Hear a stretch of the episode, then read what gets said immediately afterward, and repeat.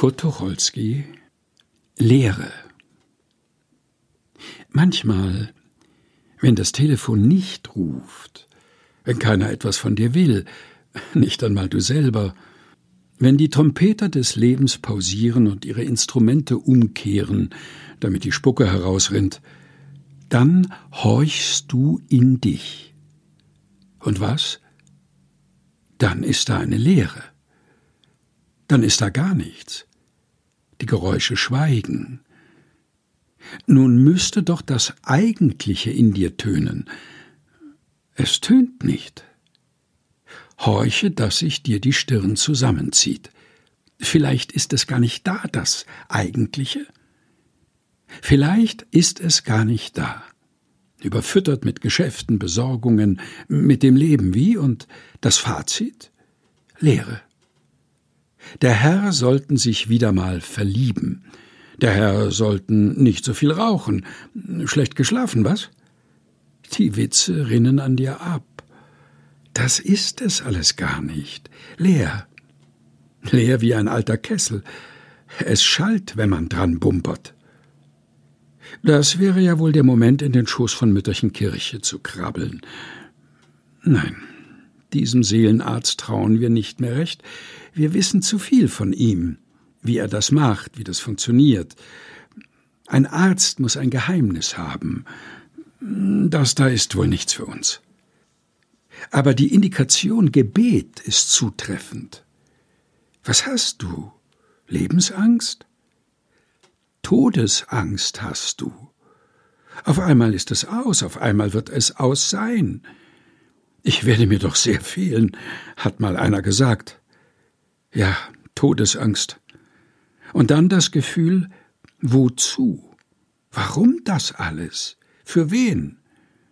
Gewiss im Augenblick, wenn du nichts zu fressen hast, dann wirst du schon herumlaufen und dir was zusammenklauben, aber so ein echter, rechter Lebensinhalt dürfte das wohl nicht sein. Du hast dir zu viel kaputt gedacht, mein Lieber. Du probierst den Altarwein, du berechnest die Ellen Tuch, die an der Fahnenstange flattern, du liest die Bücher von hinten und von vorn. Gott segne deinen Verstand. Dann wirst du langsam älter. Wenn das Gehirn nicht mehr so will, setzt eine laue Stimmung ein, die sich als Gefühl gibt.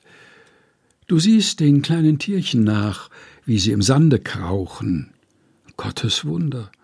Du blickst auf deine eigenen Finger, jeder eine kleine Welt, ein Wunder an Gestaltung, auch sie, es lebt. Und du weißt gar nicht, was das ist. Und dann noch einmal Aufstand, große Aufrappelung, heraus da, vergessen.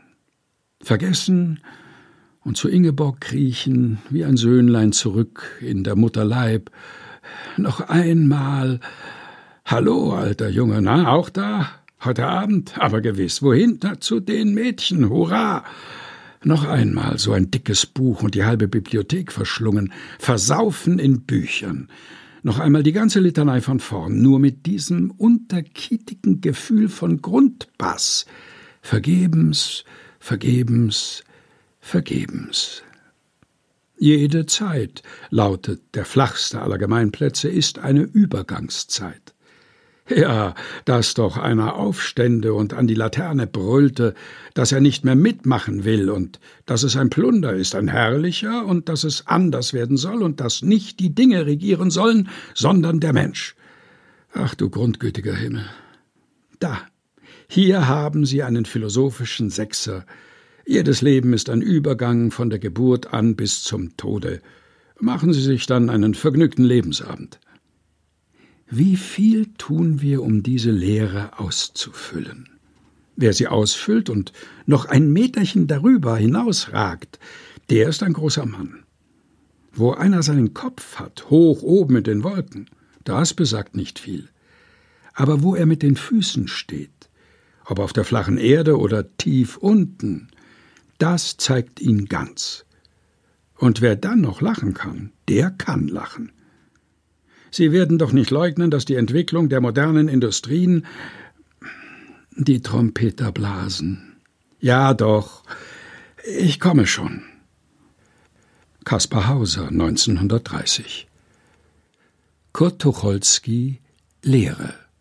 Gelesen von Helga Heinold.